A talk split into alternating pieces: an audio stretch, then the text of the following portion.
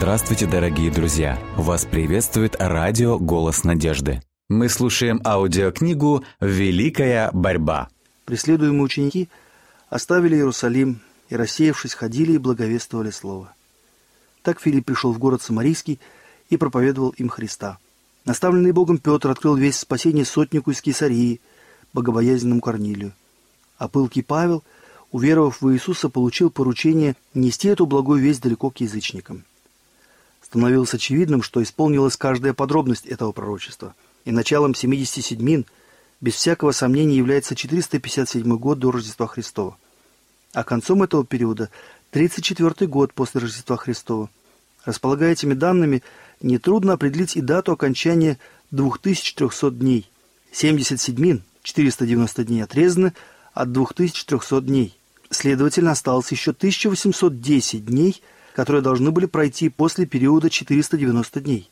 Отсчитав 1810 лет от 34 года по Рождеству Христову, мы получим 1844 год.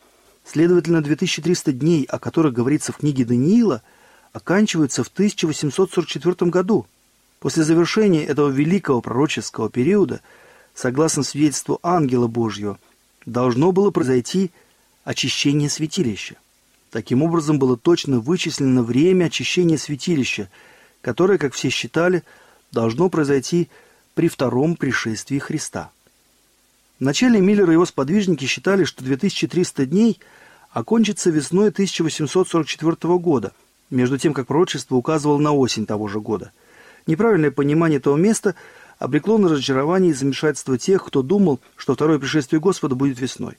Но это ни в коей мере не умаляло той истины – что 2300 дней оканчивались в 1844 году, и что тогда же должно совершиться великое событие, представленное очищением святилища. Начав изучать Священное Писание с целью убедиться, что оно является откровением Божьим, Миллер даже и представить себе не мог, каким выводом он придет. Он сам едва верил результатам своих исследований. Но доказательства Священного Писания были настолько ясными и весомыми, что ими невозможно было пренебречь. Он посвятил два года изучению Библии и в 1818 году сделал торжественный вывод. Через 25 лет придет Христос, чтобы искупить свой народ.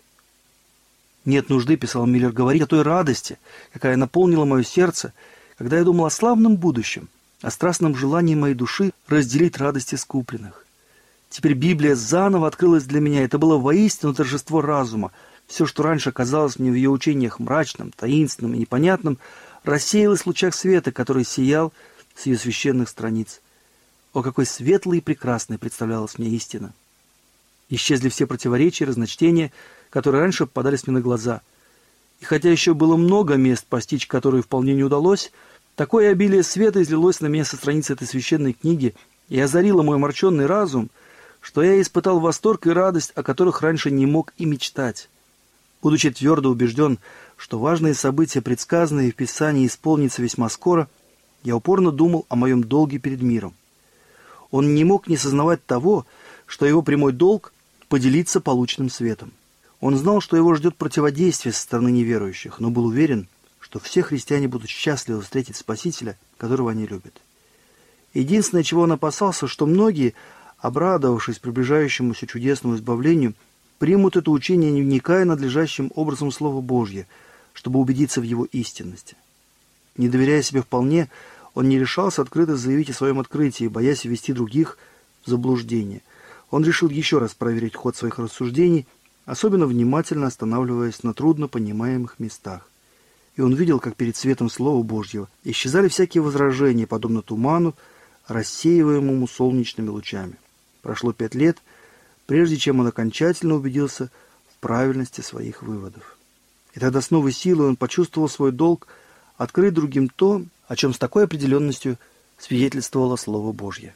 Когда я занимался своими делами, говорил он, в моих ушах постоянно звучали слова «Пойди и скажи миру об угрожающей ему опасности». Из сознания не уходили слова Священного Писания. «Когда я скажу беззаконнику, беззаконник, ты смертью умрешь, а ты не будешь ничего говорить, чтобы предостеречь беззаконника от пути его, то беззаконник тот умрет за грех свой. Но кровь его взыщу от руки твоей. Если же ты остерегал беззаконника от пути его, чтобы он обратился от него, но он от пути своего не обратился, то он умирает за грех свой, а ты спас душу свою. Я чувствовал, что если беззаконники будут предупреждены, то многие из них покаются, но если их не предупредить, то их кровь будет на мне. И он начал говорить о своих взглядах, как только ему предоставлялась такая возможность, молясь, чтобы кто-либо из служителей церкви осознал важность того, что открылось ему, и принялся бы предупреждать людей. Но его не оставляло убеждение, что он лично должен предостеречь людей. В его ушах постоянно звучали слова «Пойди, скажи об этом миру, иначе я взыщу кровь их от рук твоих». Девять лет он выжидал, и это бремя все больше давило на него, когда, наконец, в 1831 году он впервые не обнародовал свои убеждения. Подобно тому, как Елисей был призван к служению пророка прямо с поля, где он трудился, так и Уильям Миллер должен был оставить свой плуг для того, чтобы открыть миру тайны Царствия Божьего. С величайшим трепетом он принялся за это дело, постепенно разворачивая перед своими слушателями картину пророческих периодов, вплоть до второго пришествия Христа. Его мужество и сила все более возрастали и укреплялись, когда он видел, с каким глубоким интересом встречают люди его слова.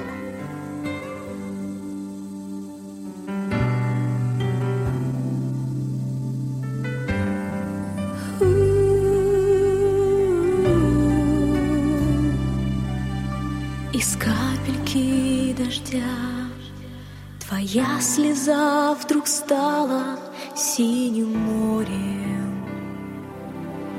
Крупиночка песка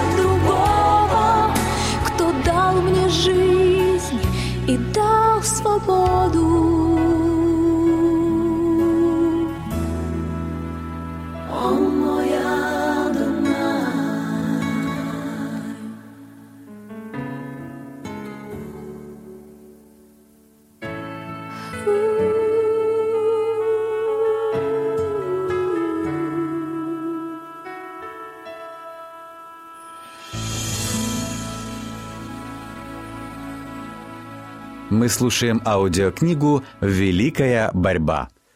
Только по настоятельной просьбе братьев по вере, в словах которых он слышал призыв Господа, Миллер решился публично изложить свои взгляды. К тому времени ему было уже около 50 лет. Он никогда раньше не выступал перед людьми, и его тяготило сознание собственной непригодности для такой работы.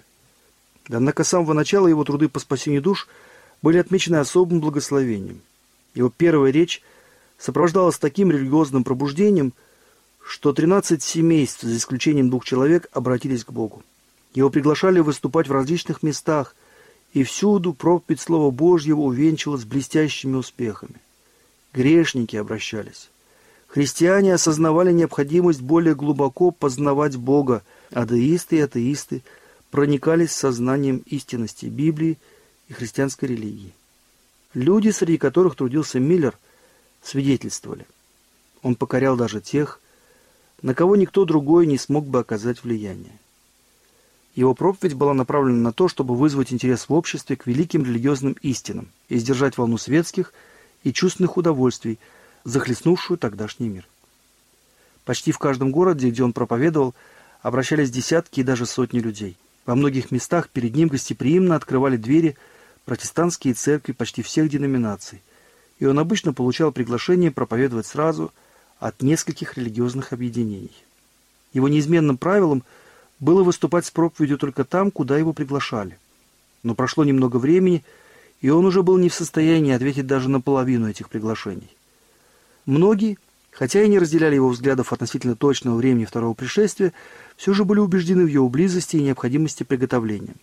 В некоторых больших городах его деятельность оказала огромное влияние на общество. Виноторговцы закрывали свои лавки и превращали их в залы для молитвенных собраний. И горные дома закрывались, Жизнь деистов, универсалистов, атеистов и даже самых отъявленных распутников преображалась, а ведь некоторые из них годами не посещали церковь. Различные религиозные общества почти ежечасно устраивали молитвенные собрания во всех кварталах города. Деловые люди собирались для молитвы и благодарения в полдень. Не было никакого фанатичного возбуждения, но повсюду царила торжественность и серьезность. Миллер, подобно ранним реформаторам, стремился воздействовать на сознание людей и пробуждать их совесть, а не вызывать только лишь бурю эмоций. В 1833 году Миллер получил официальное разрешение проповедовать от Баптистской церкви, членом которой он состоял. Большая часть служителей этой церкви одобряла его работу, с их формального одобрения он продолжил свое дело. Он был неутомимым путешественником, постоянно проповедовал в различных краях, хотя в основном трудился в Новой Англии и северо-восточных штатах. В течение нескольких лет – он жил только на свои личные средства, да и позже никогда не получал достаточно денег даже на покрытие дорожных расходов. Таким образом, труды на пользу общества ложились на его плечи тяжелым бременем, и состояние Миллера таяло на глазах. Он был главой большой семьи, и только благодаря бережливости и трудолюбию всех ее членов можно было жить на доходы, приносимые фермой.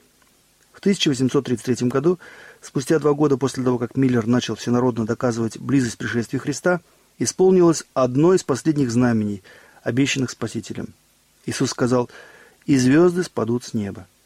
Иоанн, увидев знамение, возвещающее приближение Дня Божьего, говорит, «И звезды небесные пали на землю, как смоковница, потрясаемая сильным ветром, роняет незрелые смоквы свои».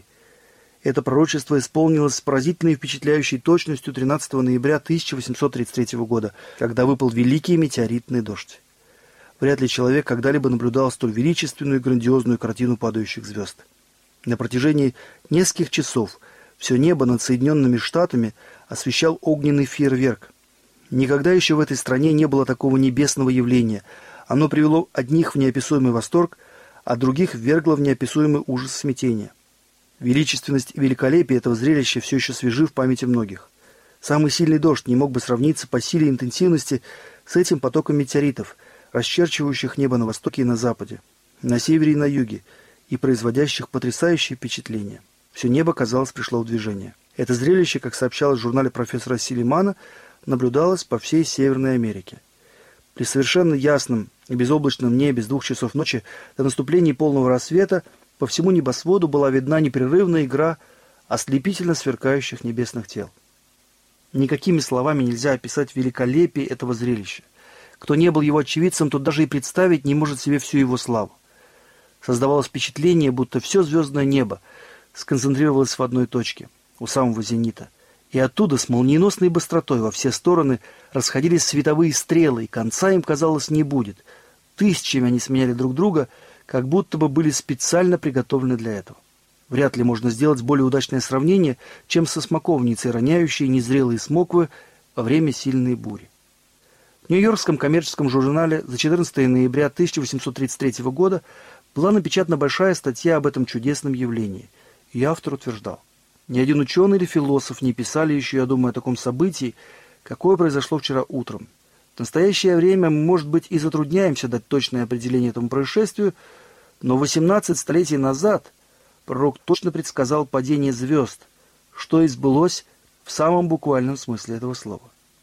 Таким образом, произошло одно из тех последних знамений перед его пришествием, относительно которых Иисус наставлял своих учеников. Когда вы увидите все сие, знайте, что близко, при дверях. После этих знамений Иоанн видел, что небо свернулось, как свиток, произошло великое землетрясение, горы и острова сдвинулись с места, и безбожники в ужасе пытались укрыться от лица сидящего на престоле. Многие очевидцы падения звезд – смотрели на это событие как на предвестие грядущего суда, как на грозный символ, безусловное предуведомление, милосердное знамение великого и страшного дня. Таким образом, внимание людей было обращено на исполнение этого пророчества, и многие прислушивались к предостережениям относительно второго пришествия Христа. В 1840 году замечательным образом исполнилось другое пророчество, вызвав широкий интерес. За два года до этого события Иосия Лич – один из видных служителей, проповедующих о близости второго пришествия Христа, опубликовал толкование 9 главы книги Откровения, предсказывая падение Атаманской империи. Согласно его подсчетам, это должно было произойти в августе 1840 года. И за несколько дней до исполнения пророчества он писал, «Если учесть, что конец первого периода в 150 лет точно совпадает с вошествием Диакоза на престол с разрешения турок, и что 391 год и 15 дней начались в конце первого периода, то они должны окончиться 11 августа 1840 года, когда можно будет ожидать падения атаманской власти в Константинополе. Я убежден, что так оно и случится. В указанное время Турция через своих послов приняла покровительство союзных держав Европы и подпала под зависимость и контроль христианских народов. Все произошло точно в предсказанное время.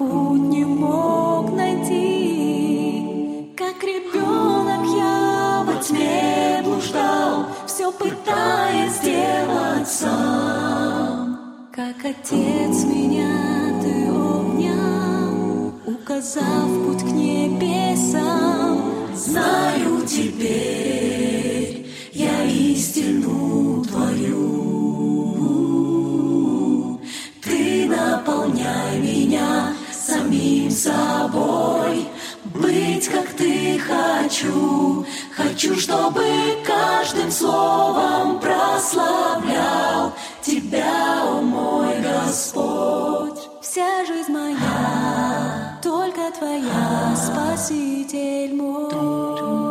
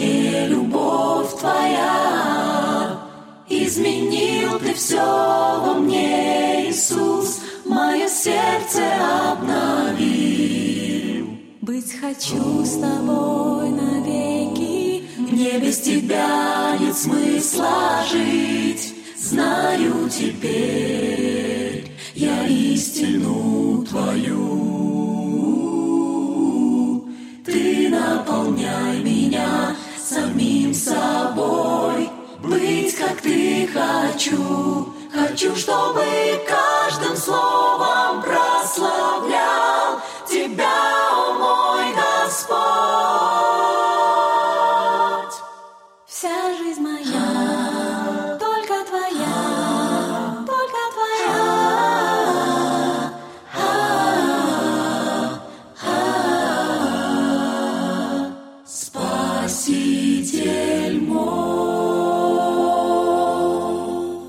Слушаем аудиокнигу «Великая борьба». Когда это стало известно, многие убедились в верности принципов пророческих толкований Миллера и его единомышленников, что придало новый импульс адвентистскому движению. Ученые и влиятельные люди присоединились к Миллеру в проповеди слова и в издательской деятельности, и в период с 1840 года по 1844 год их работа приняла широкий размах. Уильям Миллер обладал огромным интеллектом, развитым благодаря его усердным занятиям и размышлениям. А соединившись с источником мудрости, он получил еще и небесную мудрость. Он был безупречно честным человеком, вполне заслуживающим уважения и почтения, благороднейшим и высоконравственным. Неподдельная доброта сердца соединялась в нем с христианской кротостью и самообладанием. Он был внимателен и приветлив ко всем, всегда был готов выслушать мнение других и взвесить их аргументы. Лишенный всякой раздражительности и предвзятости, он проверял все теории и учения Словом Божьим. И его здравомыслие и основательное знание Писания позволяли ему опровергать любое заблуждение и ложь. И все же ему приходилось преодолевать ожесточенное сопротивление. Как это было и с реформаторами в прошлом, известные богословы не были благосклонны к его учению. Будучи не в состоянии обосновать свои взгляды священным писанием, они были вынуждены прибегать к человеческим изречениям и вымыслам, к преданиям отцов церкви. Но проповедники адвентистской истины опирались только на свидетельство Слова Божьего. Библия и только Библия. Эти слова были их лозунгом. Противники истины возмещали недостаток библейских доказательств насмешками и ругательствами. Время, деньги и таланты – все использовалось для того, чтобы оклеветать людей, чье единственное преступление состояло в том, что они с радостью ожидали возвращения своего Господа, старались вести непорочный образ жизни и увещевали других приготовиться к встрече с Ним. Было сделано все, чтобы отвлечь внимание народа от второго пришествия. Людям старались навязать представление о том, что изучать пророчество о пришествии Христа и кончине мира греховно и даже постыдно. Таким образом, служители общепризнанных церквей подрывали веру в Слово Божье. Их учение – превращала людей в безбожников, и многие совратились вслед скверных похотей. А потом за все эти пороки учители зла возложили вину на адвентистов. В то время как в переполненных домах собирались люди, чтобы послушать проповеди Миллера, его имя редко упоминалось в религиозной прессе, разве только для насмешек, в язвительном тоне.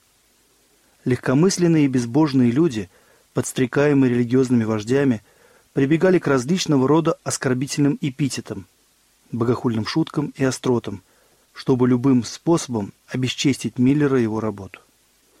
Убеленный сединами муж, оставивший уютный дом, скитающийся по городам и селениям, неутомимо предостерегающий мир о близости суда, самым оскорбительным образом был представлен перед всеми как фанатик, лжец и мошенник.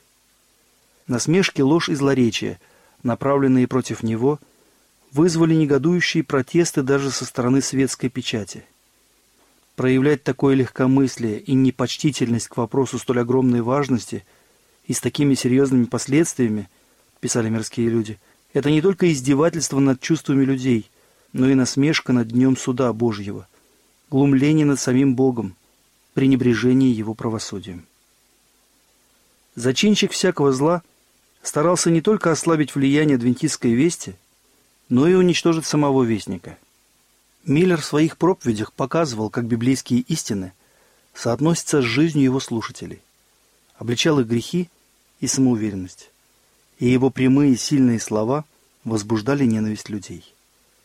Однажды враждебно настроенные к нему члены церкви подговорили черни убить его по дороге из собрания. Но святые ангелы находились в той толпе – и один из них в образе человека взял слугу Божьего за руку и вывел его в безопасное место, подальше от разгневанных людей. Его работа не была еще окончена, и замысел сатаны и его приспешников сорвался. Несмотря на противодействие, интерес к адвентистскому движению продолжал расти.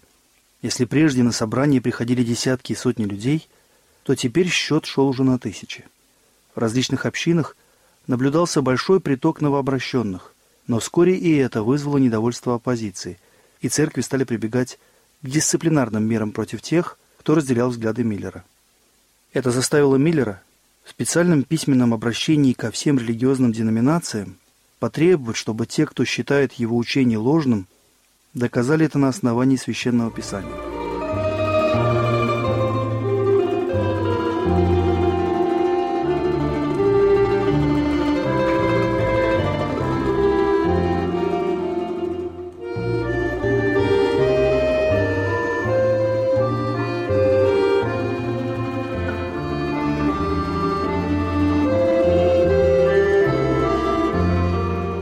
Дорогие друзья, вы можете оставить свои сообщения через WhatsApp и Viber по номеру плюс 7 915 688 7601 или позвонить нам на бесплатную линию, которая работает на территории Российской Федерации.